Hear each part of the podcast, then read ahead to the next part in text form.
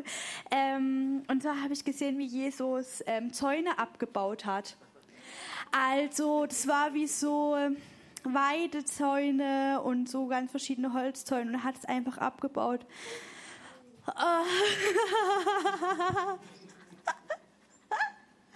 Oh Jesus, ich bin so dankbar, dass du uns auf weiten Raum gestellt hast und nicht in Begrenzung. Danke, Jesus. Und ich will dir sagen, dass mein Herz wirklich bereit ist, dass du jeden Zaun abbauen kannst. Und ich danke dir, dass für uns als Gemeinde, Herr, dass du jeden Zaun abbauen darfst, Herr. Wir wollen wirklich deine Grenzenlosigkeit, Herr. Deine Weite wollen wir haben, Herr. Wir wollen deinen Weitblick haben, Herr. Wow. Wir wollen deine Vision in unseren Herzen tragen. Ach, Jesus. Wow, danke, dass du uns wirklich auf weites Land gestellt hast.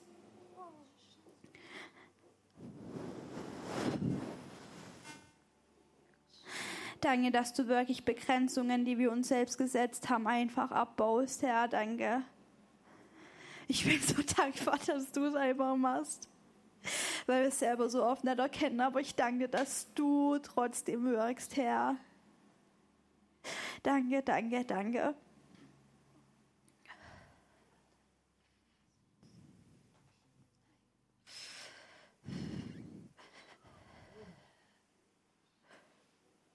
Und ich habe den Eindruck, dass wir das manchmal als ähm, unseren Schutz genommen haben, dass wir so an Grenzen, also an dem Zaun so lang gelaufen sind.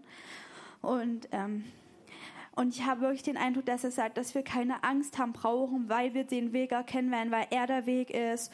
Und wir halten uns an ihm fest. Wir laufen ihm hinterher und wir werden den Weg erkennen und wir müssen uns nicht am Zaun festhalten. Halleluja. Shabbat, danke Jesus. Oh, danke himmlischer Vater, danke Heiliger Geist. Wow, dass du uns wirklich einfach an Beistand bist, unseren Glauben stärkst. Danke. Wow. Und unser Vertrauen einfach in dich wirklich stärkst, dass es einfach fest wird, immer wieder. Dass unsere Herzen überzeugt sind und dir nachlaufen. Wow.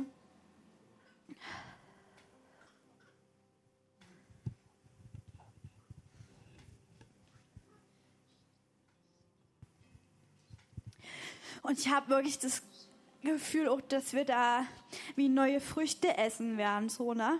Also das ist wie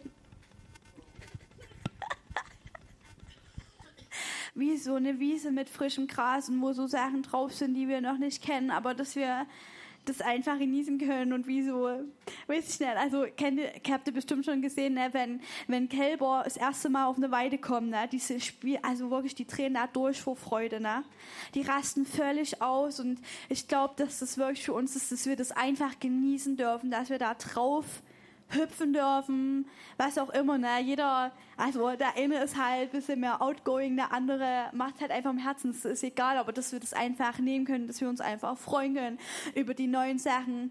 Und ich will dir nochmal sagen, ja, dass ich einfach dankbar bin dafür. Und dass ich mich einfach freue, also.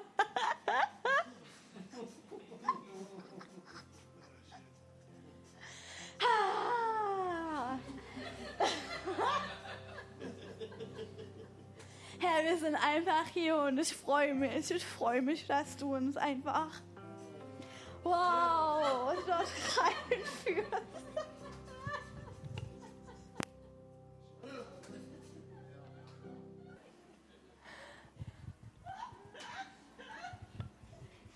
Ja, ich will jetzt bloß äh, kurz nochmal, was ich ganz am Anfang gesehen habe bei den Lobpreis, wo Anni so gesungen hat, äh, habe ich so habe ich so gesehen, äh, eine Straße.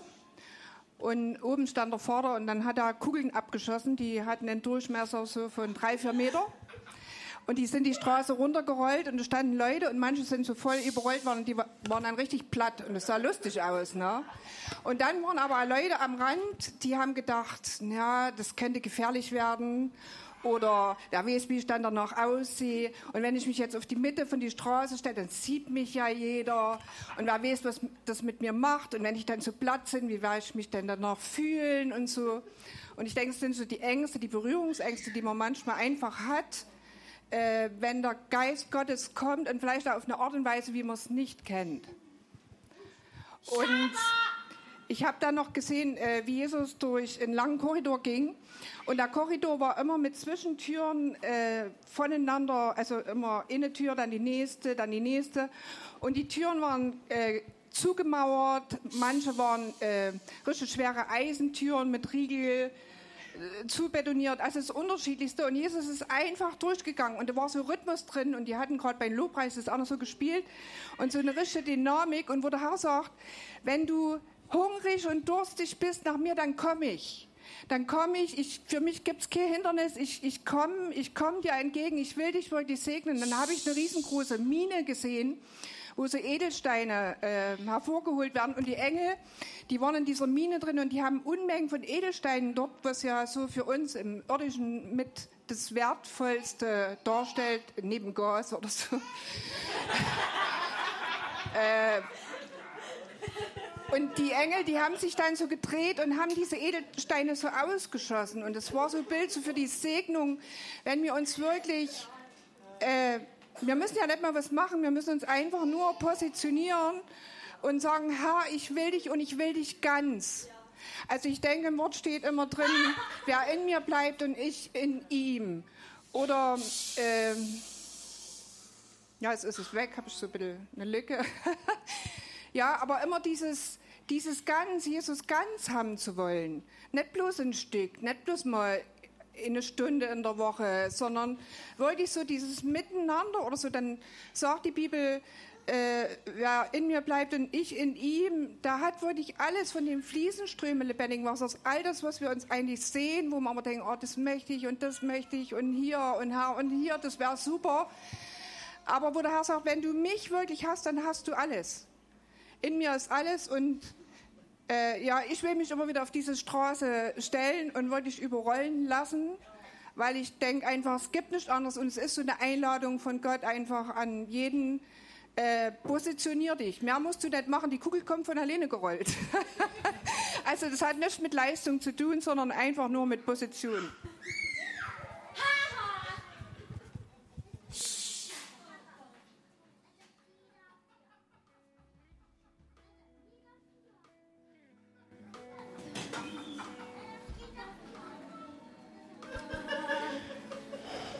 Mir bleibt und ich in ihm, der bringt viel Frucht. Denn ohne mich könnt ihr nichts tun, sagt Jesus.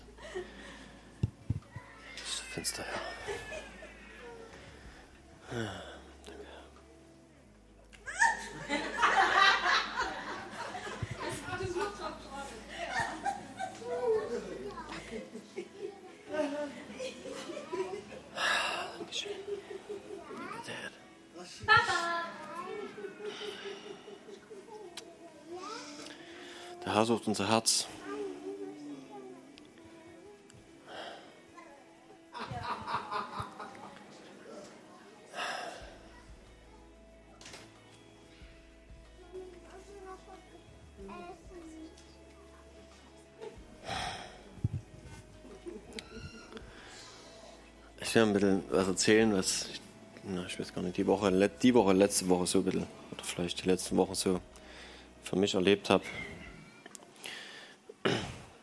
Ich lese euch mal was vor. 1. Samuel 16 äh, ist äh, Samuel geschickt worden zu äh, der Salbung eines neuen Königs. Ähm, und das ist David. Und im Vers 6 steht, aber der Herr sprach zu Samuel, schaue nicht auf sein Aussehen, noch auf die Höhe seines Wuchses, denn ich habe ihn. Moment. Genau. Denn ich habe ihn verworfen.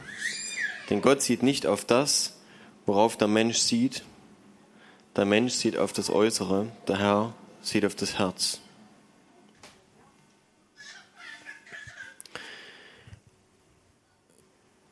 Saul ist damit gemeint gewesen.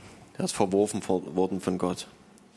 Saul war ein Kopf größer als alle Männer in Israel. der war echt groß. Schön, von besonderer Statur. Und wir lesen, als er gesalbt wird und eingesetzt wird, verändert Gott sein Herz, macht Gott was mit seinem Herzen. Und es war notwendig. Und trotzdem trifft er über die Zeit Entscheidungen, die gegen Gott gehen.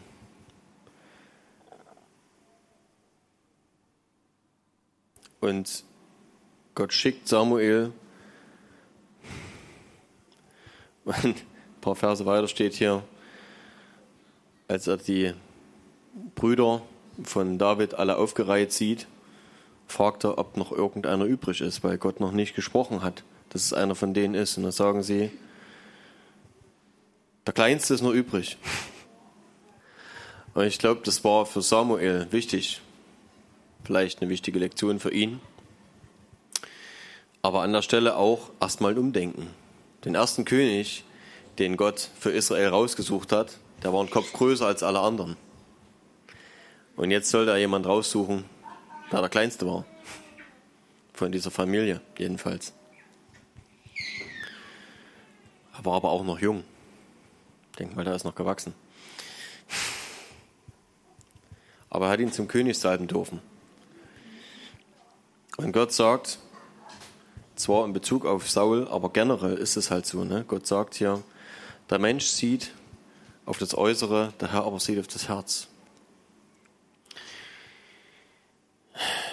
Und mir oder uns, meiner Frau und mir, ist, ist immer wieder in den letzten Jahren, aber vielleicht auch eigentlich schon lange, lange sind wir so auf diesem Weg, dass Gott uns immer wieder darauf drückt.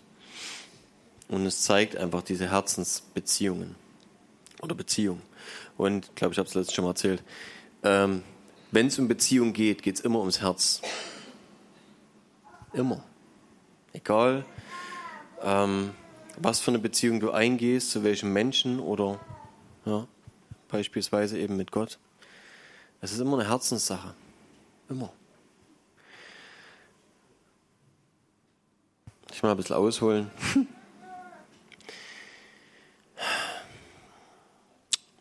Keine Ahnung wieso, aber letzte Woche irgendwann bin ich, ich glaube, zwar schon auf Arbeit, aber kann auch sein, dann noch auf der Heimfahrt, so, nee, schon auf Arbeit eigentlich, habe ich so gemerkt, dass ich echt total durch bin. Von meinen Gefühlen her, wir waren unterwegs in Verkehrssituationen, die mich so aus der Fassung oder so auf die Palme gebracht hat, dass ich was gesagt habe, was ich überhaupt nicht benutze sonst. Nicht im öffentlichen Raum jedenfalls. Aber ich habe gemerkt, irgendwas stimmt mit mir nicht. Mit meinem Herz stimmt was nicht. Und ich glaube auch schon vor Woche, zwei Wochen oder so, bin ich so nach Hause gefahren und habe mit Gott so verschiedene Sachen durchgesprochen, die wir, Monika hat es ja letztens mal erzählt, was so das Jahr passiert ist an Gutem und auch wieder für uns jedenfalls erstmal weniger Gutem. Nur so Sachen, wo man so vor den Kopf gestoßen kriegt und denkt so, äh, was ist hier los eigentlich? Ne? Und, ja, wohin soll das führen? Was ist, ich meine, ich vertraue Gott, ich weiß, er wird das Beste draus machen und alles wird gut, aber irgendwie trotzdem manchmal so stehst du davor und denkst, äh, sorry, ich verstehe es gerade nicht. Und ich fahre nach Hause und sage, Herr, was ist das, was ich hier fühle? Hasse ich diese Person? Ist es wirklich Hass? Ich bin so stinksauer. Ich kenn, also ich kenne mich nicht, dass ich jemand hasse. Wenigstens die letzten 20, 25 Jahre nicht. Hab mir gedacht, alles cool. Und ich merke so, wie verbittert ich eigentlich gewesen bin. Dass ich in meinem Herz halt so viel Zorn rumgeschleppt habe, einfach über die Zeit.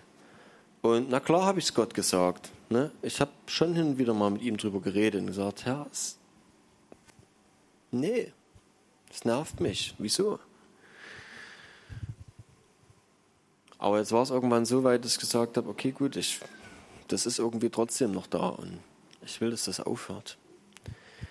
Und ich habe Monique geschrieben dann, so noch auf Arbeit, sag ich, kann ich heute mal irgendwie in eine Gemeinde gehen, brauchen wir Zeit für mich. Hm. Dann war ich hier vorbeigefahren, war jemand da, dachte ich, ah nee, ich will alleine sein, fährst in den Wald. Bin ich in den Wald gefahren, mit einem Autostückel rein, da ist, ist ein Stück Wald, wo Asphalt ist, wo man reinfahren kann und niemand da und habe Lobpreismusik angemacht und habe eigentlich nur geheult.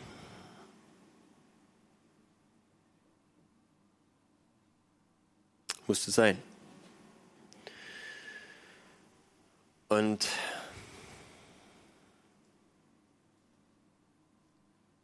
ich habe keine Ahnung, warum Dinge so laufen, wie sie laufen. Und mit Sicherheit jammer ich auch auf hohem Niveau. Wenn man andere Leute anguckt, gibt es bestimmt mehr zu jammern. Aber es geht um unser Herz, trotz allem. Gott will, dass, dass wir sauber sind mit unserem Herzen. Dass wir nicht Verbitterung, das wird zu Hass, wenn es sich gegen Personen richtet, mit uns rumschleppen. Weil wenn wir hassen, sind wir auch in der Lage, böse Dinge zu tun und das umzusetzen. Immer. Wir Menschen sind definitiv zu allem in der Lage. Mehr das Böse sogar noch als das Gute vielleicht. Und ich habe manchmal mag man das vielleicht sogar. Na, so dieses, ah, jetzt will ich aber mal wütend sein. Keine Ahnung. So, das, ich habe das Recht darauf. ich will mich nicht mit Hiob vergleichen, aber Hiob hat auch da gestanden und gesagt, ich habe nichts falsch gemacht. Das ist ungerecht. Das, was hier passiert, das sollte nicht passieren. Gehörte nicht her. Und wenn ich Hiob am Ende lese, und ich mag das sehr, gibt es nicht wirklich eine Lösung. Trotz allem für mich. Nicht die Lösung, dass man sagen könnte, ah, alles klar, jetzt die große Erklärung. nee. Aber was passiert? Gott offenbart sich Hiob und er erkennt ihn. Und er sagt, heute hat mein Auge dich gesehen. Bisher habe ich dich nur vom Hörensagen gekannt, aber heute habe ich dich gesehen. Erkannt eigentlich. Ja. Gott ist ihm begegnet auf eine Weise, die Erklärung genug war. Wo alle Fragen weg sind. Und ich glaube, dass wenn wir vorm Thron Gottes stehen, dass wir nicht mehr grübeln und fragen und sagen, Herr, jetzt hätte ich aber doch die ein oder andere Frage. Guck mal, da war doch damals dieses und jenes. Erklär mal bitte. Wieso haben die Politiker diese Entscheidung getroffen? Wieso ist mir dieses und jenes, warum ist der mir reingefahren? Warum hat, weiß ich, der und der Arbeitgeber mir, mir das und das gemacht? Oder mein Ehepartner oder keine Ahnung was. Ich glaube ehrlich gesagt nicht, dass es diese Fragen geben wird. Warum? Weil es uninteressant ist. Ich glaube, dass das nicht mehr wichtig ist. Und für mich war es der Punkt, so wo ich im Wald war, dass ich gemerkt habe, okay, Herr, ich will aber jetzt an diesem Punkt. Und ich muss jetzt an diesem Punkt ankommen. Ich muss, ich will, dass alles abfällt. Ich will, dass dieser ganze Kram, alles, was diese Welt zu bieten hat an negativen Dingen, ich will, dass das mich nicht mehr beeinflusst. Ich will, dass das hinter mir bleibt. Ich möchte nicht, dass diese Welt mich beeinflusst. Egal in welchem Bereich und egal wie. Sondern ich möchte wirklich Herr vor deinem Thron sein. Ich möchte dein Herz kennen und ich möchte fühlen, wie du mein Herz siehst, suchst, siehst, verstehst und erfüllst. Ich glaube, das ist so wesentlich, weil letztlich bin ich an dem Punkt angekommen, über alles meckern, über alles, was, was mir nicht passt in meinem Leben, so dass ich gesagt habe, Herr, es gibt eigentlich nur eins, was ich will, und das ist, dass andere Menschen dich kennenlernen. wenn ich dazu beitragen kann, dann ist das alles, was ich will. Alles andere ist uninteressant und alles andere macht mich nicht satt. Alles andere füllt mich nicht. Jesus hat gesagt, ich habe eine Nahrung, hat er zu seinen Jüngern gesagt, die er nicht kennt. Und das ist, dass ich den Willen dessen tue, der mich gesandt hat, den Willen meines Vaters tue. Und ich weiß, dass das stimmt. Ich weiß das in meinem Herzen, ich weiß das in meinem Kopf und trotzdem ist es manchmal einfach weit weg. Und manchmal verheddert man sich so in Dingen, ne?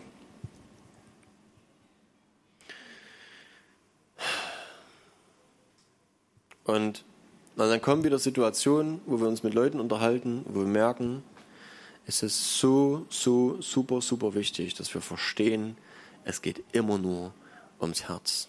Um unser Herz und das Herz des anderen.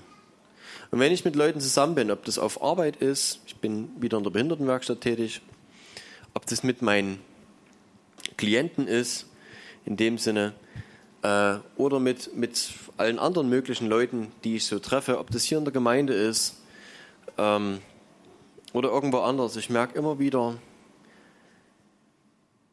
wenn wir nicht das Herz des anderen suchen, laufen wir am anderen vorbei. Und ich glaube, dass Gott so ist und dass Gott sich wünscht von uns, dass wir das Herz des anderen suchen. Und dass wir zuallererst sein Herz suchen. Und wo ich so im Wald gewesen bin, kann ich nicht behaupten, dass ich dort wieder weggefahren bin mit irgendeiner Lösung. Mit irgendeiner Idee, die da gewesen wäre, wo ich hätte sagen können, ah, okay, jetzt verstehe ich. Oder jetzt weiß ich, was ich als nächstes tue. Jetzt habe ich ein Werkzeug in meiner Hand. Jetzt kann ich einen Hebel ansetzen. Jetzt kann ich einen Schlüssel reinstecken und rumdrehen. Jetzt kann ich irgendwas tun. Nichts. Aber mein Herz war frei.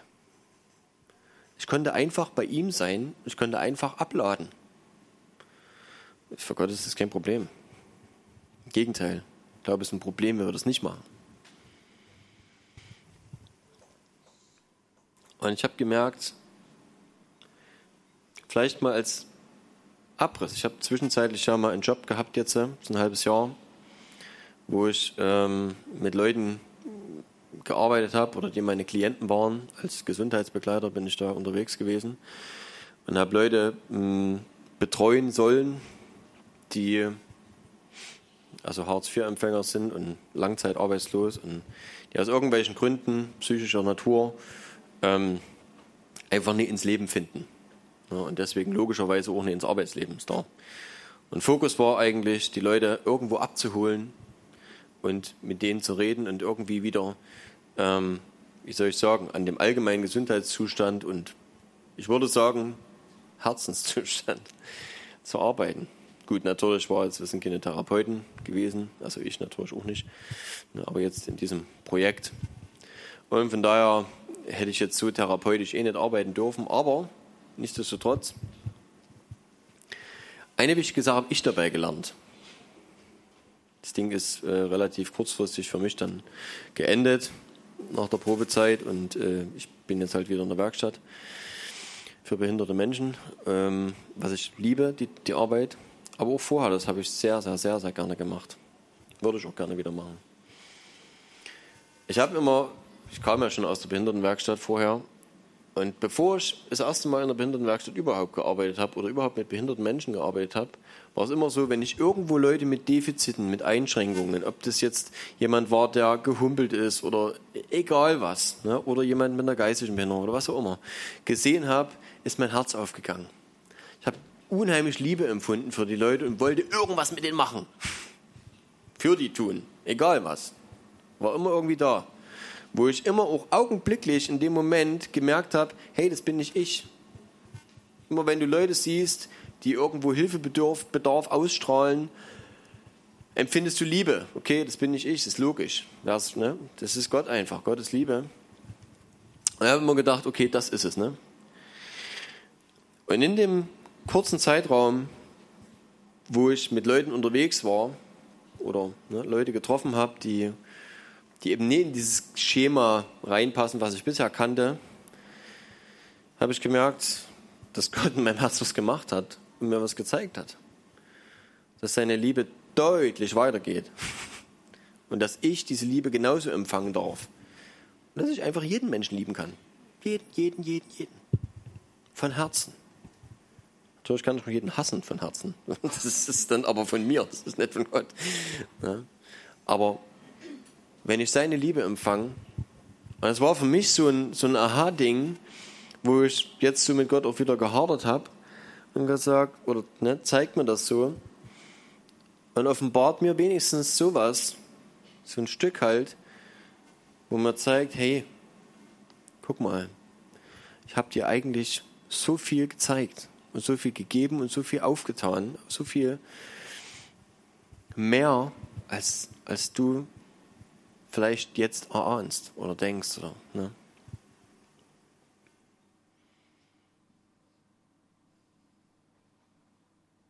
Und ich habe jetzt so, ich weiß ja nicht, zu jedem spricht ja Gott irgendwie anders, hat ja jeder seine, seine eigene Macke.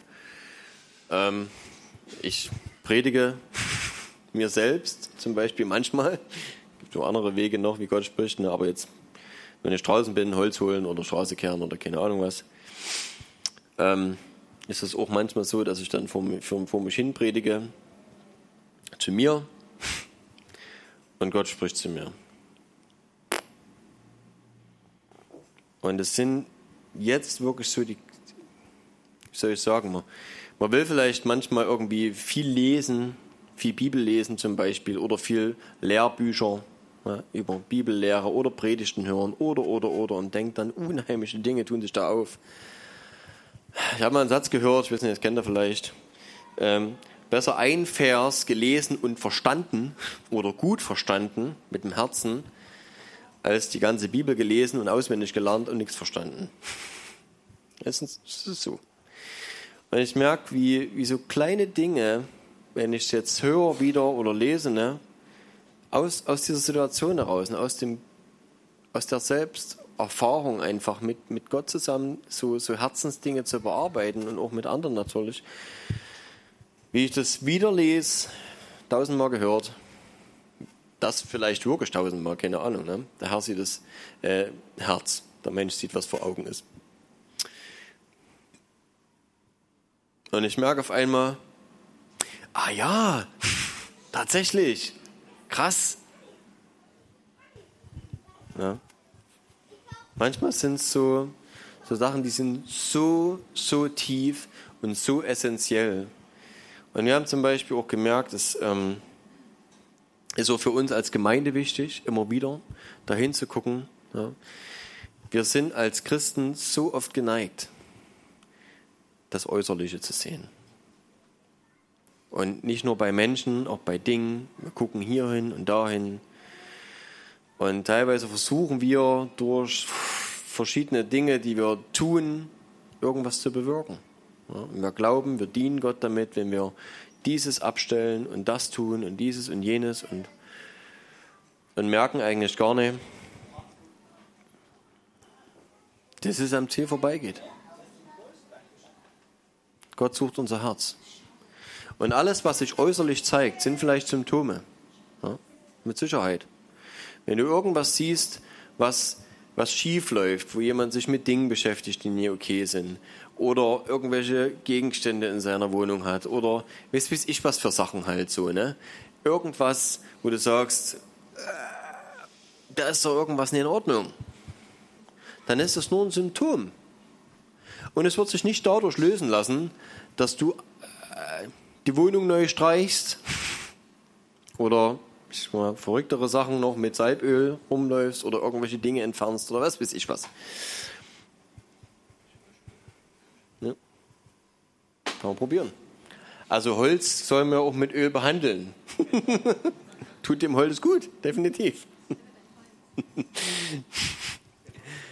ne?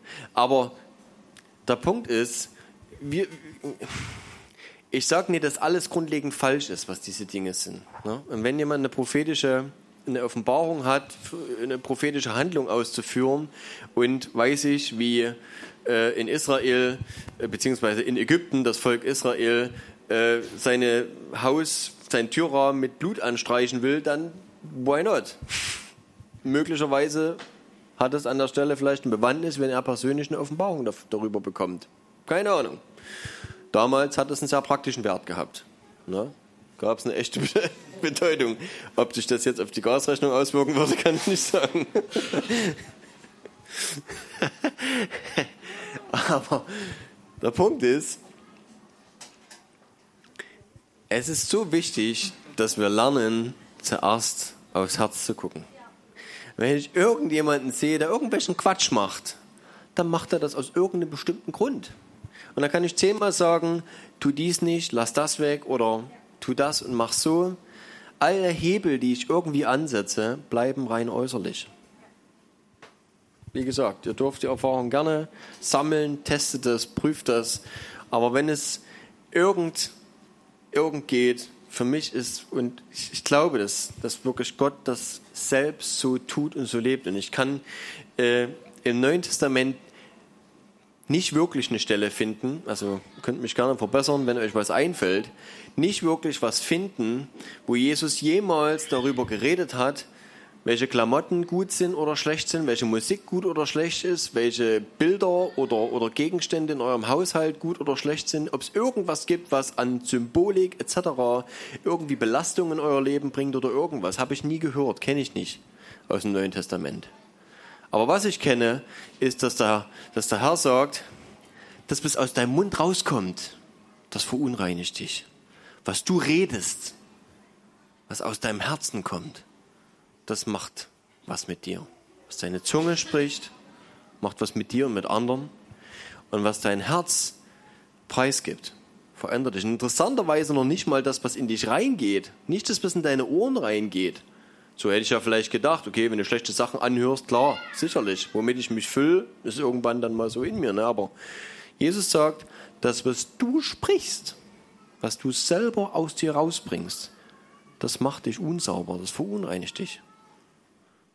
Meiner Erfahrung jedenfalls nach ist es so. Ich habe das so, ich erlebe das so, ich kenne das so.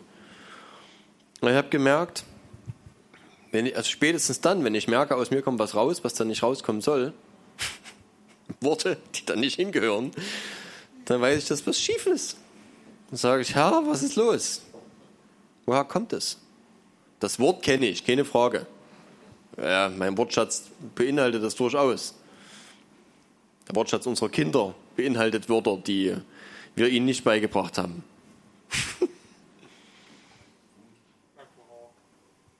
Hast du schon erzählt, dass unsere Emmy mal einen Vortrag halten musste über ein schlechtes Wort in der Schule? Kann ich mich auch hinstellen als Eltern dann und sagen, von uns hat es nicht. Ja, was soll's, hat es ja trotzdem benutzt. Weil die Kinder untereinander lernen sich das Zeug gegenseitig.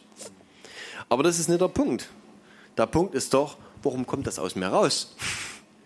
In dem Moment, wo ich wütend bin und wo ich blind vor, was weiß ich, in dem Moment Zorn, dass jemanden ranhau. Und dort merke ich, okay, mit mir ist was nicht in Ordnung. Und das ist, glaube ich, immer so. Wenn also irgendwas schief läuft, dann ist es wichtig, dass wir in unser Herz gucken, dass wir Gott ranlassen und sagen, Herr, jetzt, bitte, ich mache jetzt auf, jetzt schütte ich dir alles raus. Und für mich ist das einfach oftmals, und ich glaube sogar bei vielen vielleicht, mit Heulen verbunden. Ich finde es immer als sehr befreiend, wenn ich heulen darf vor Gott und alles rauslassen darf.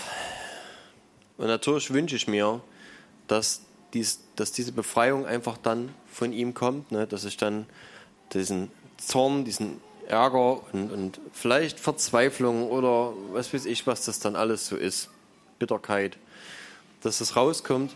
Und letztlich ist es dieser Nährboden in unserem Herz. Ja? Was, für was haben wir Nährboden in unserem Herzen?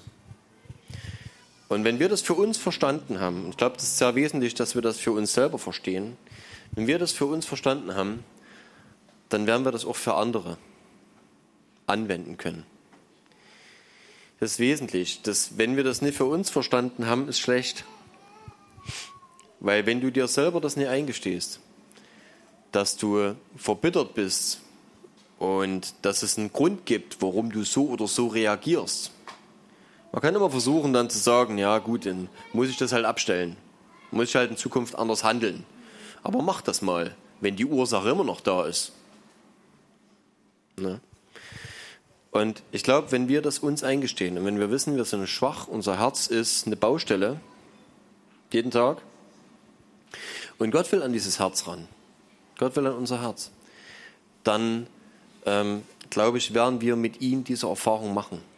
Wir dürfen diese Erfahrung machen. Ich wünsche ich wünsche es jedem, ich wünsche mir das selber tagtäglich. Es kostet Zeit, definitiv. Ähm, dass Gott an unserem Herzen arbeiten kann, bedeutet, dass wir uns ein Stück weit zurückziehen müssen. Und ähm, ja, mit Gott einfach diese Zeit verbringen. Oder vielleicht auch mit unserem Ehepartner drüber reden. Oder einem guten Freund, Freundin. Ja, also das schließt das ja nicht aus. Und ich glaube, je mehr wir das selber erfahren und, und lernen dürfen, einfach, wie Gott unser Herz sucht, wie er unser Herz verändern möchte und möchte, dass wir das erkennen, wo in unserem Herz ähm, Ursachen für Dinge sind. Und dass es, dass es immer auch eine göttliche, ähm, einen göttlichen Grund gibt oder einen Boden, einen Nährboden, der göttlich ist für gute Dinge. Und dass er das austauschen kann. So wie wir lesen, dass er unser Klagelied verwandelt in Lobpreis. Das ist genau der Punkt. Dort hat Gott den Nährboden getauscht. Dort hat Gott den Nährboden für Klage, für Ärger, für Verzweiflung, was auch immer, vertauscht und hat die Blickrichtung geändert und hat gesagt, hey, komm mal her. Komm, ich nehme dich mal in den Arm. Komm, wir knuddeln jetzt. Lass raus. Und dann hängst du da drinnen und heulst. Und lässt das alles raus. Und dann kommt Dankbarkeit.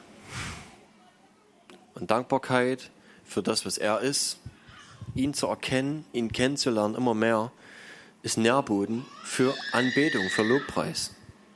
Und dann wird aus Trauer Lobpreis. Und das funktioniert nur in seinen Armen. So kenne ich das jedenfalls. Und wenn du das kennst und wenn du das weißt, dann lernst du Gnade mit dir selber zu haben, weil das brauchst du halt auch ein Stück dafür. Ne? Wenn du selber mit dir nicht gnädig bist, wenn du selber an dich Ansprüche stellst, wo du sagst, jetzt reiß dich mal zusammen. Das darf so nicht sein. Das ist nicht christlich. nee, wer hat's gesagt? Katja hat's gesagt.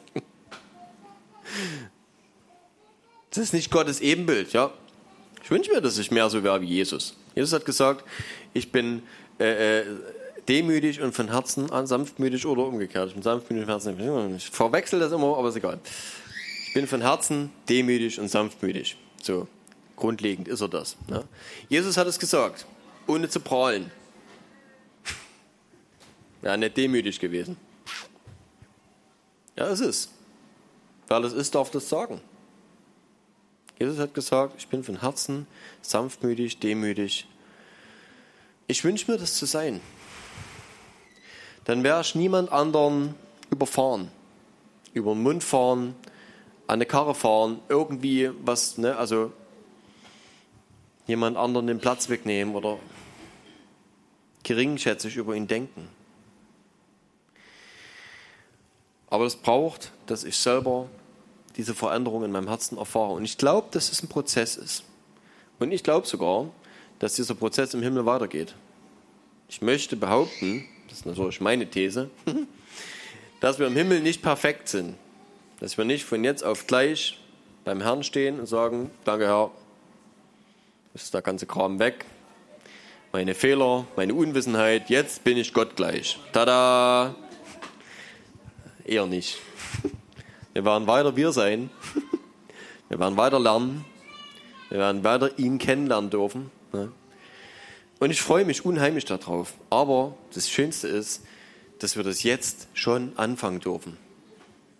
Wir dürfen das. Wir dürfen genau das jeden Tag. Wir dürfen jeden Tag vor seinen Thron kommen. Das ist das, was wir in, in der Anbetungszeit, wenn wir, wenn wir anfangen, ihn zu loben, oder aber auch unser Herz auszuschütten, was auch immer es ist. Es gehört irgendwie alles nicht zusammen. zusammen. das, das ist das, was wir tun. Ich glaube, Robby hat es mal gesagt. Wenn wir in den Lobpreis, in die Anbetung gehen, dann ist es, als steigen wir in einen Zug, der uns so schnell wie möglich vor den Thron Gottes bringt.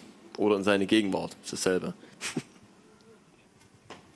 Und das ist die Sehnsucht danach. Und ich glaube, dass wir das brauchen, tatsächlich in dieser Zeit und auch für uns privat zu Hause, diese Zeiten oder im Wald, diese Zeit zu haben, auf dem Feld oder egal, wo ihr auch immer hingeht, ähm, und vor seinen Thron zu kommen, vor ihn zu kommen. nicht als die Diener, die sagen so, Herr, jetzt komme ich, jetzt meine Schüssel, bitteschön, meine Anbetung, meine Gebete, meine Fürbitte, da, jetzt, bitteschön. Natürlich ist Gott das wert. Die Frage ist, was brauchen wir? Und ich glaube, dass wir so bedürftig sind und dass wir tatsächlich so wenig, sage ich mal, sinnvolle Dinge Gott bringen können, dass es wahrscheinlich deutlich wesentlich, oder wesentlich sinnvoller ist, vor ihn zu kommen und uns hinzuschütten. Kapatsch. Und dann liegst du breit da, sagst, Herr, hier bin ich. Und mehr ist nicht. Mein Herz, danke, dass du es überhaupt siehst und willst und suchst.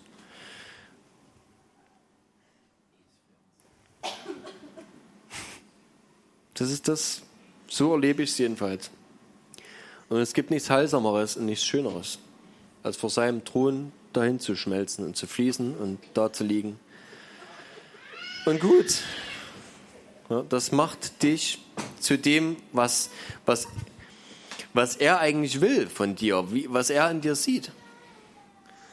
Ich glaube nicht, dass Gott irgendjemanden von uns mit den Ansprüchen sieht, die wir an uns selber stellen. Wenn wir sagen, so jetzt müsste ich aber mal. Ne? Also Gott sagt, ja, rein theoretisch wäre das zwar cool, aber du kannst es nicht. Ohne mich könnt ihr nichts tun. Und deswegen ja, wirst du dich immer am wohlsten fühlen, einfach in seiner Gegenwart und aufgeben. Und wenn, wie gesagt, letzter Punkt, einfach das, was ich vorher schon gesagt habe, wenn du die Gnade mit dir selber hast, und das verlangt einfach Gnade zu haben. Gott hat die Gnade, definitiv. Ja, Gott hat uns die Gnade schon geschenkt, hat er getan. Und auch, ich möchte es auch gern wiederholen, ähm, weil es gibt ja immer wieder auch diese, diese Angst davor, billige Gnade zu predigen. Ne, dass jetzt jemand sagt, ja, wenn wir jetzt hier aber so weitermachen, dann, dann ist ja jede Sünde im Prinzip egal. Hauptsache du, ne, so, Hauptsache du predigst Gnade oder lebst oder glaubst Gnade oder was auch immer. Ja, und der Punkt ist aber, trotz allem äh, kannst du nichts tun, um gerettet zu werden und gerecht zu werden. Es, ist, es bleibt ja dabei. Ne, also kannst du zwar trotzdem Mühe geben, aber das würde ich nicht gerecht machen. Es bleibt bei Gnade, ja. Es sind zwei verschiedene Latschen. Das ist richtig. Und ich hatte letztens schon mal erwähnt, äh, die Gnade ist ja eh nie billig. Die Gnade, die Gott uns gibt, die hat er bezahlt. Er hat einen Preis gekostet. Den höchsten Preis, der je gezahlt wurde. Und wenn wir den, und das ist vielleicht auch wieder der Punkt, wo ich aufs Herz zurückkomme, wenn wir den als billig hinnehmen, dann sind wir mit dem Herzen nicht dabei. Das kannst du vielleicht als, als oberflächlicher Christ, kannst du das vielleicht tun, keine Ahnung. Aber wenn wirklich dein Herz Gott sucht, wenn du mit deinem Herzen eine Beziehung zum Vater, zu Jesus suchst und mit dem Heiligen Geist wirklich ringst darum, die Erkenntnis zu bekommen und, und zu verstehen, was das bedeutet, dann ist die Gnade für dich sowieso nicht billig. Weil dann wirst du verstehen, was für ein Preis dahinter äh, äh, sich verbirgt. Und den Preis, und das ist ja, das kommt ja noch oben rein, das was ich jetzt erzähle, den Preis, den sollst du ja selber zahlen. Für dich selber. Das Stückel wenigstens. Dich selber aufgeben. Jesus hat gesagt, wer mir nachfolgt, der soll sein eigenes Kreuz auf sich nehmen. Er soll sich selber an die Stelle begeben, wo ich gewesen bin, wo ich zum Kreuz gegangen bin. Jeden Tag. Das heißt, dass das, wo wir sagen, naja, ich, ne, also ich kriege das schon irgendwie geregelt, dass wir das Ding begraben. Dass wir uns selber kreuzigen, unser Ego. Ne? Also das ist dieser Teil der Person, dieser stolze Teil, der glaubt, er könnte irgendwas selber tun. Und wenn du das tust, wenn du diese Gnade, ist vielleicht der Punkt. Es ist nicht der Punkt, dass du sagst, oh, ich bin aus Gnade gerettet. Äh, funktioniert irgendwie nicht. Es ist der Punkt, dass du sagst, ich bedarf dieser Gnade. Ich brauche diese Gnade. Ich kann einen, ich kann nichts selber. Ich brauche diese, ich bin auf diese Gnade so angewiesen wie auf die Luft, die ich gerade atme. Und wenn du das weißt, wenn du das verinnerlichst, dann kannst du nicht von billiger Gnade reden. Weil dann weißt du, ich brauche, brauche, brauche und bin auf diese Gnade angewiesen. Auf die Gnade, die Gott mir gibt, dass er sagt, auch wenn du es nicht leisten kannst, mir gerecht zu werden, darfst du trotzdem gerecht sein. Durch das, was Jesus gemacht hat. Weil er dein, deine Schuld bezahlt hat, wirst du als gerecht angesehen, obwohl du nichts dafür tun kannst. Und das ist die Gnade. Und wenn ich das verstehe, wenn das in mir immer weiter sagt, dann sehe ich auch immer mehr die Notwendigkeit, dass ich diese Gnade absolut brauche. Und Paulus hat das gesagt. Selber, nach vielen Jahren, die er gedient hat. er hat gesagt, ich bin ohne diese Gnade nichts. Ich brauche das. Und ich glaube, dass es so wichtig ist, dass wir das wirklich leben können und dass wir ähm, wenn wir das für uns selbst verstanden haben, dass wir diese Gnade so notwendig brauchen, ähm, dass wir dann bereit sind, jedem anderen diese Gnade zu gewähren. Und nicht zu sagen, du hast mir Unrecht getan, du bist mir was schuldig. Das war schlecht. Ja, und diese Geschichte kennen wir, das hat Jesus ja erzählt von dem Knecht, von dem dort genannten Schalksknecht, der diese Gnade in Anspruch genommen hat aber selber anderen nicht gegeben hat. Und wenn wir verstehen, dass wir tagtäglich einfach von dieser Gnade wirklich leben und dass wir sie bitter, bitter nötig haben, immer wieder, dann sind wir bereit, anderen diese Gnade zu gewähren und zu sagen, hey, du liegst jetzt hier, vielleicht, vielleicht bin ich in dem, in dem Bereich besser dran. Vielleicht funktioniert bei mir da was, wo bei dir was nicht funktioniert. Vielleicht kann ich auch gerade nicht so richtig nachvollziehen, äh, warum bei dir dort so, so ein riesengroßes Problem ist. Aber irgendwo kommt es her. Lass uns schauen. Wo ist dein Herz und was ist mit deinem Herz an der Stelle? Warum suchst du hier oder da Ersatz? Ja, warum kompensierst du Löcher in deinem Herzen mit irgendwelchen Dingen? Und und gehst nicht zum Herrn. Und interessanterweise ist bei dem riesengroßen Paradebeispiel, was wir von David sehen, als er diese Frau nimmt, Ehe bricht, sie dazu zwingt, mehr oder weniger als König. Ich kann mir nicht vorstellen, dass sie da freiwillig äh, bereit war, Ehe zu brechen. Ich glaube schon, dass sie ihren Mann geliebt hat. Ihr Mann war ein sehr ehrbarer Mann. Und dann noch zusätzlich hat David den Mann umbringen lassen. Ne? Ähm, nach dieser Geschichte schickt Gott einen Propheten zu ihm und sagt, ich habe dir dieses, jenes, alles gegeben. Und wenn es nicht genug gewesen wäre, warum bist du nicht zu mir gekommen und hast gesagt, dass dir was fehlt? Aber du hast dir selbst genommen. Das ist das Problem. Und immer dort fängt unser Problem an. Wenn irgendwas in unserem Herzen nicht stimmt, wenn irgendwas in unserem Herzen nach Befriedigung, nach Erfüllung verlangt und wir gehen nicht zum Herrn, sondern wir versuchen das irgendwo herzubekommen und irgendwo diesen Hunger, diese Befriedigung zu finden und zu sättigen. Ich suche nach Anerkennung, Wertschätzung für unseren Stolz, keine Ahnung. Aber es ist ein natürliches Bedürfnis. Jedes Kind hat das. Das ist auch ein kindliches Bedürfnis. Das ist völlig normal. Ja, Liebe. Egal was. Alles, was wir irgendwie suchen. Und wenn wir uns dort auf den Weg machen und das dort suchen, wo es uns diese Welt vielleicht noch leicht und leicht verdreht anbietet, dann sind wir auf dem Holzweg, dann sind wir auf dem falschen Weg. Und es hat einen Grund, dass Dinge so sind. Und ich glaube, wenn wir dort Gnade haben, in dem Sinne, dass wir sagen, hey, irgendwo gibt es in deinem Herzen ein Problem. Irgendwo ist in deinem Herzen eine Ursache dafür, dass du einen falschen Weg eingeschlagen hast. Bist du bereit, umzukehren? Bist du bereit, in dein Herz zu schauen und zu gucken, wo das Problem liegt? Alles andere ist Symptomatik. Aber wo kommt es her? Und dann lass uns zusammen mit unserem Herz zu Gott gehen und ihm alles niederlegen.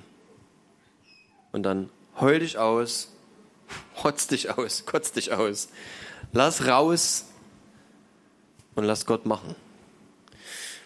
Und ich glaube, wenn wir das selber für uns kennenlernen und, und wissen, dass es funktioniert, dann können wir das mit anderen machen. Ob du das jetzt Seelsorge nennst oder Jüngerschaft oder einfach, einfach nur Familie, was es ist, das gehört eigentlich rein. Das gehört in den Leib Jesu, das gehört in die Familie rein. Weil das ist das, was Gott sich wünscht.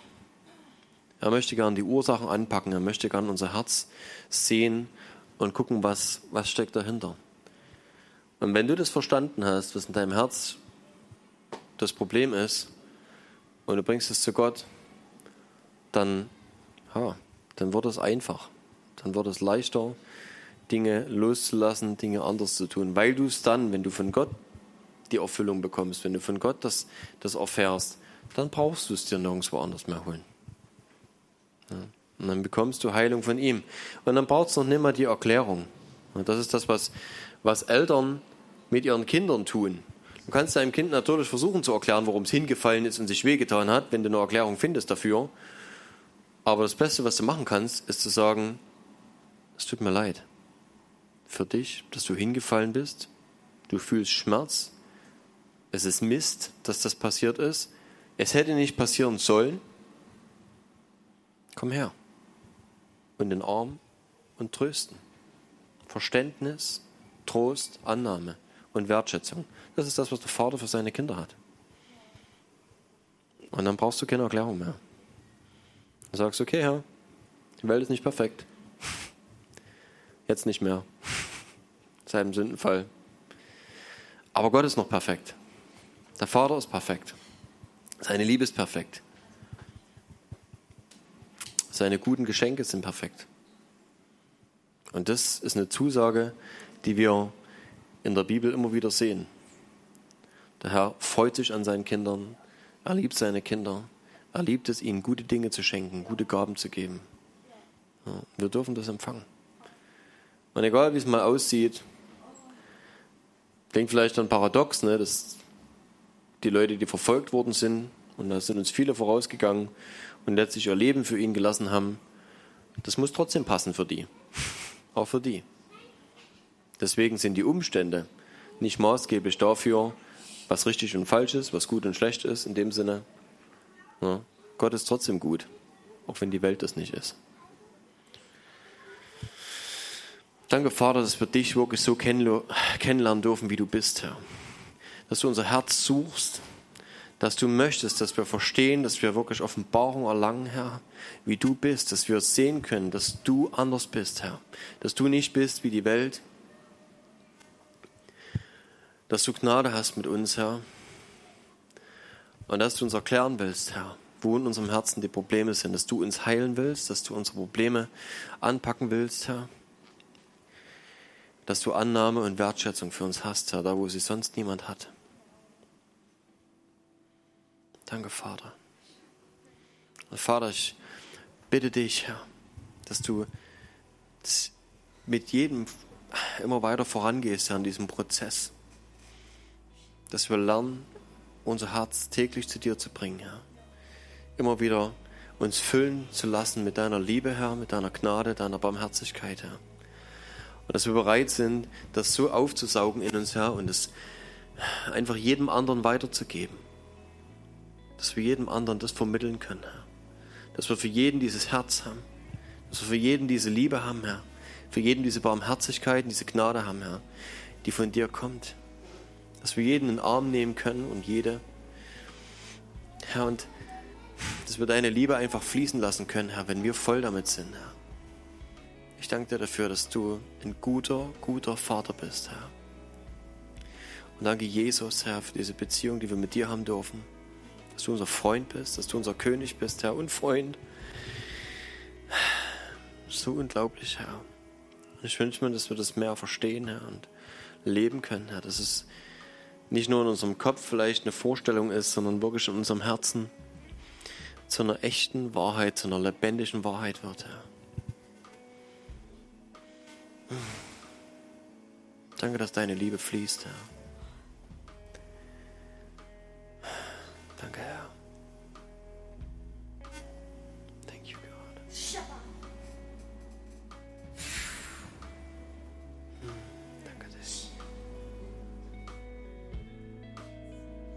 Bist gut, Vater.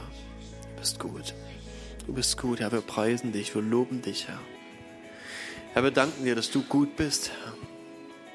Dass du ein guter Vater bist, Herr. Danke, Heiliger Geist, dass du, dass du uns das offenbarst, Herr. Dass du uns himmlische Wahrheiten offenbarst, Herr.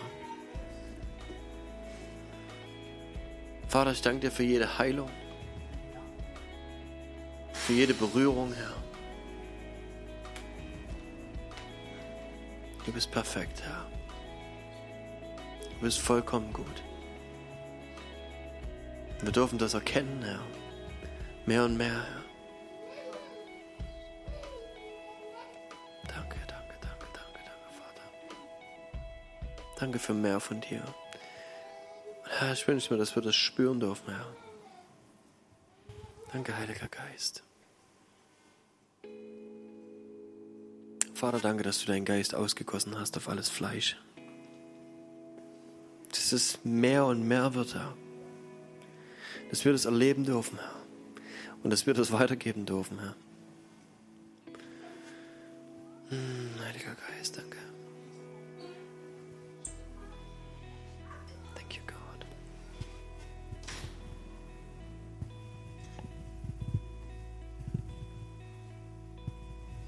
Ich glaube, es ist gut, wenn wir, wenn wir füreinander da sind, wenn wir füreinander einstehen, wenn wir füreinander beten. Wenn irgendwer das Bedürfnis hat zu beten, sucht euch jemand. Geht zu jemandem hin, den ihr für sympathisch haltet.